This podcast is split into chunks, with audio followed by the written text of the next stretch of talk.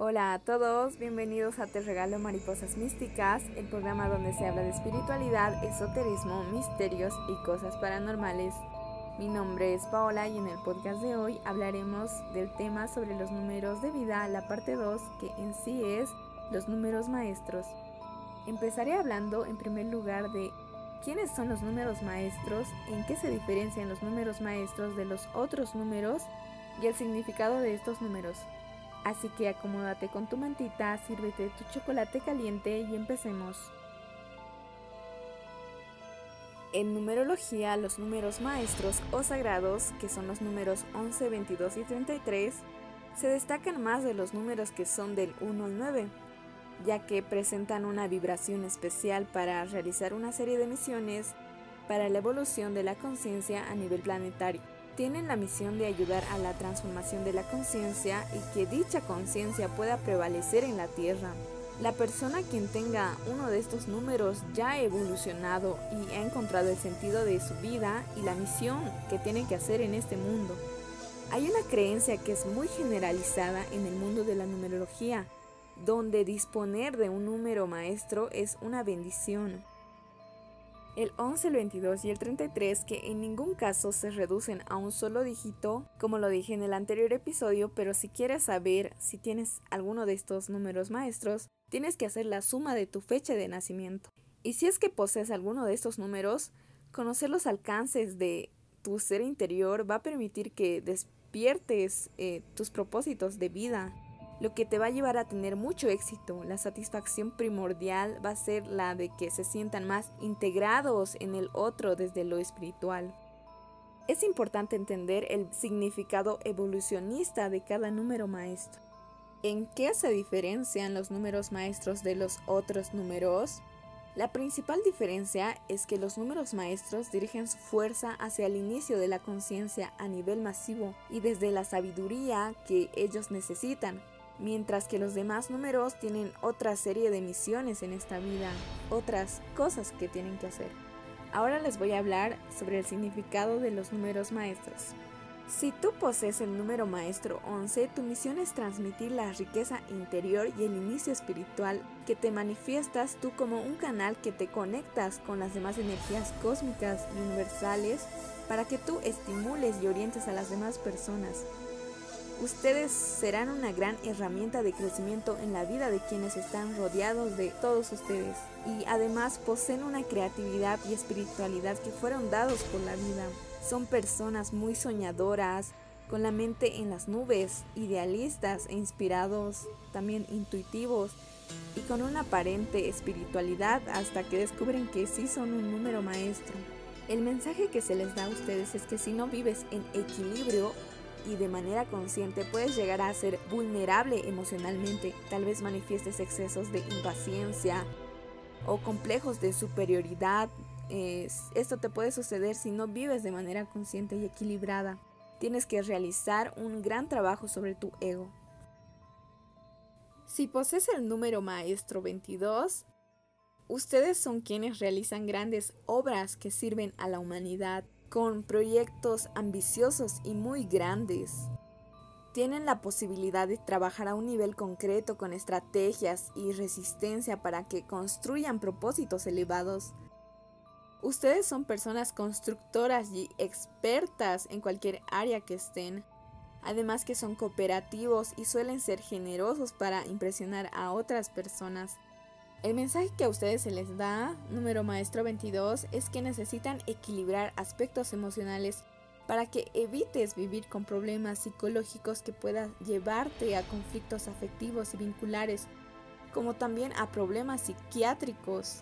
Este número maestro necesita canalizar sus energías para no sentirse tensionado o deprimido, ya que su punto débil es lo emocional. Si poseen el número maestro 33, este es un número transpersonal que debe ayudar a toda la humanidad a transmitir conocimientos fundamentales muy elevados.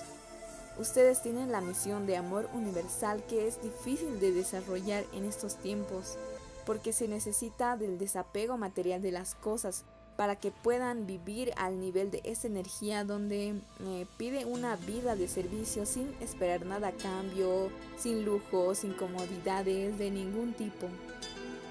Ustedes son el amor perfecto, el que guía, el líder especial, es, son un ser que deberán servir como un super canal de inicio energético que transmite los conocimientos fundamentales y más elevados. El mensaje del número es que es la más alta vibración de tolerancia, pureza, de servicio, serenidad y amor. Pero para alcanzar todo esto necesitan ustedes equilibrar aspectos afectivos que no los hagan caer en la indecisión o en la inestabilidad. También los celos y la sobreprotección deben ser personas responsables ya que van más allá que las demás personas. Bueno, con esto terminamos el tema de los números maestros. Gracias por escucharme. Espero te hayas divertido y también aprendido algo del tema que he tocado hoy. Y sin más que decir, nos vemos en un próximo episodio. Hasta luego.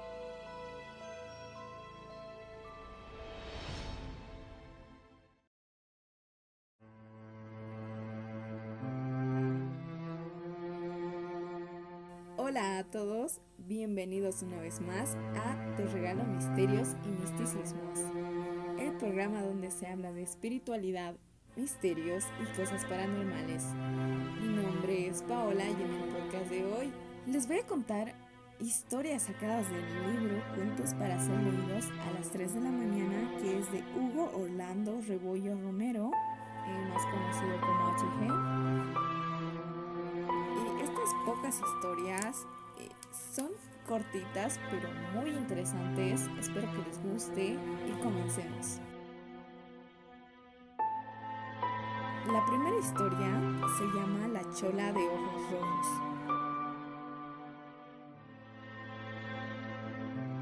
Mi padre me dijo, Julián, no viajes solo.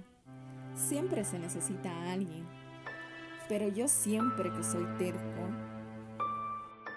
bueno, salí por la noche al terminar un feriado nacional, solo, en mi furgoneta, camino de Potosí a La Paz, para traer una bendita mercadería. Ya fuera de la ciudad, en el camino, noté que no había luna. A los costados todo estaba muy oscuro, silencioso, y qué frío hacía. Fuera de eso viajé tranquilo y sin novedad, hasta llegar a Oruro. Vaya que después de los feriados nadie viaja. Decidí entrar en la ciudad para distraerme un poco. Por la monotonía del viaje ya empezaba a darme sueño. Entré manejando mi furgoneta por una avenida nueva. Enorme error el carril que tomé era de un sentido contrario y casi provoqué un accidente. A duras penas logré dar la vuelta en U y pasé al carril correcto. Tardé 15 minutos en llegar al centro, dar la vuelta a la plaza principal y a otros 10 en salir de la ciudad. Volví al camino. En la tranca me detuvieron ¿Estás viajando solo?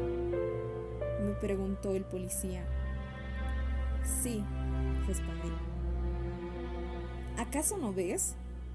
No hay nadie más a mi lado, pensé. No conseguí un acompañante, pero siempre viajo así. No pares hasta llegar a La Paz, me contestó el policía. Y le pregunté el por qué. Ya sabes, hay malas horas. Y yo le dije, son huevadas, entre dientes, y seguí mi camino. A la media hora, empecé a bostezar y pasado un rato tal vez otra media hora a cabecear, a tal grado que me dormí. Debió ser un segundo, desperté sobresaltado. Gracias a Dios estaba en una recta plana. Yo flanqueaba por una pampa altiplánica sin ningún vehículo a la vista. Entonces vi el reloj digital del tablero y ya eran más de las 2 de la mañana. No puedo seguir así, pensé. Entonces entré en la pampa por el lado izquierdo de la carretera, por un sendero de herradura. La oscuridad del lugar casi no me permitía ver más allá de lo que me permitía las luces delanteras de la furgoneta.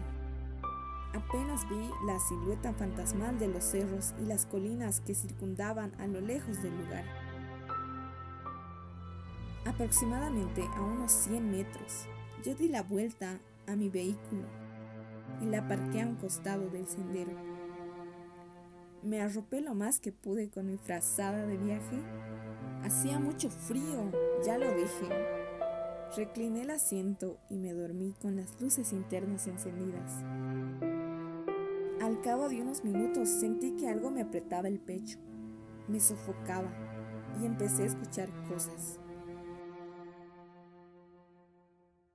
Baja, baja, me decía una voz risueña y femenina. Se reía carcajadas. De repente sentí unas manos de témpano que me recogían por el cuello del abrigo.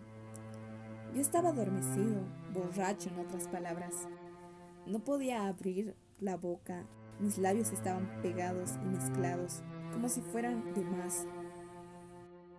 Hice un gran esfuerzo y logré abrir mi boca. ¡No! Solté un lamento prolongado. No quiero. Déjame. Bájate. Bájate, vamos. pues? Se reía con más ¿Cómo estaba con la mirada hacia la ventanilla contraria? Alejaba lo más que podía mi cabeza durante el forcejeo, pero aún no la había visto. Pero en uno de esos momentos, entre tirones y contratirones que le daba con ella, bajé la mirada y la vi. Una chola de ojos rojos brillantes y largas trenzas. Le llenaba la cara una sonrisa colmada de dientes con coronas de oro. Estaba revolcada en tierra. De pronto ella adquirió más fuerza, me tomó por la espalda, y si no fuera porque me agarré del asiento con todas mis fuerzas, me sacaba del vehículo. El asiento parecía un chicle estirándose entre mis dedos. Pasó unos minutos, segundos, no sé, y ya me encontraba en el piso de mi auto, con la mitad del cuerpo fuera del coche. Ella me jalaba los pies, yo me sujetaba del armazón metálico del asiento. ¡Y! ¡Y! ¡Carajo! ¿Acaso podía despertar? Grité. Me salió ahogado, como un lamento de zombie pero con la fuerza suficiente para despertarme, asfixiado y jadeante. Sacudí la cabeza. Estaba empapado de sudor. Mi camisa y mi pantalón de vaquero se pegaban en mi cuerpo. En mi pecho mi corazón latía con bronca. Me serené, me tranquilicé, me miré al espejo que tenía en mi auto y tenía todo el cabello revuelto. Lo arreglé lo mejor que pude y me fijé en la hora. Eran las 3 de la mañana. Al agacharme para recoger la frazada que estaba tirada en el suelo, encontré mi crucifijo debajo del asiento. Lo alcé, lo colgué en el retrovisor y lo acaricié con mis dedos. Sequé mi rostro con mi pañuelo y decidí continuar el camino. Encendí las luces de la delantera de mi auto y a unos metros, al costado derecho del sendero, estaba la chola de largas trenzas. Miraba con sus ojos el reflejo de las luces y tenía una sonrisa pícara en el rostro. Mi cuerpo se estremeció. Encendí el coche y salí a toda velocidad pasando por su lado.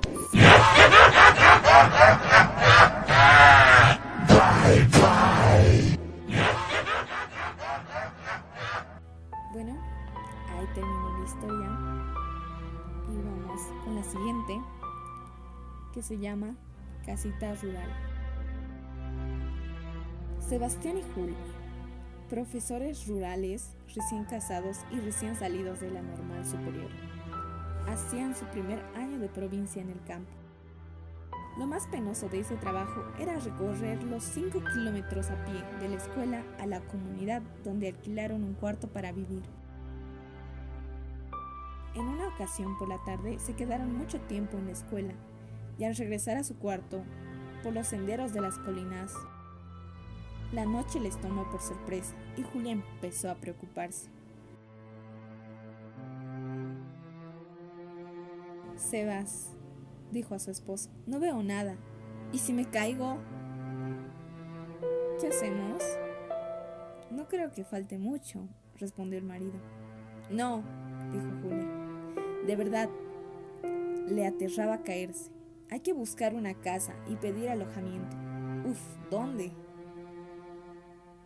Entonces ellos siguieron caminando.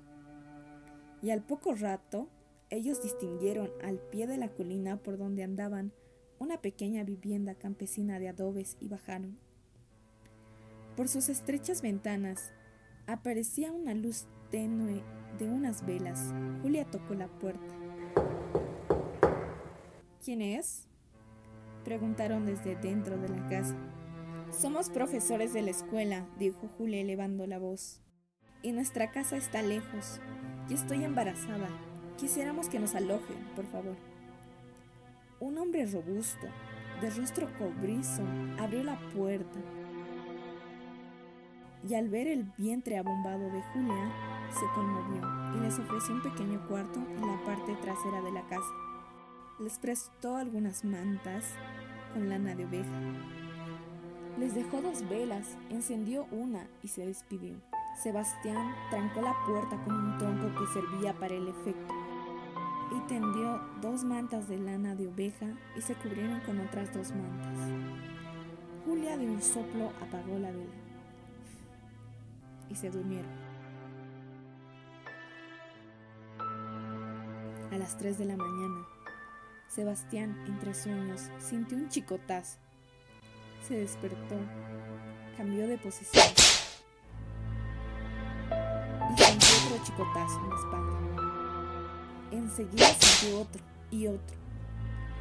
No paraban y cada vez eran más feroces. No quería asustar a Julia, pero tuvo que despertarla. Julia, Julia, dijo Sebastián mientras movía con su mano el hombro de su esposa. ¿Qué? respondió Julia de mala. ¿Sientes eso? ¿Qué cosa? Pues nos están pegando. Julia sintió un chicotazo gritó y reconoció la textura áspera de la huasca sobre su brazo, hacía arder y rascar y dolor. Los chicotazos no paraban, lo sentían en sus piernas, en sus caderas, brazos, en la espalda y en el rostro. Los gritos de Julia llenaron el lugar y solo atinaba a cubrirse el vientre con los brazos. Rápido, rápido, prende la rogó Julia a su esposo. Sebastián no encontraba los fósforos. Al final, después de mucho tanteo, los ayudó y terminaron los psicotazos. Sentados y abrazados, los esposos esperaron a que amanezca, solos, en ese cuarto, con miedo a que la vela se apague.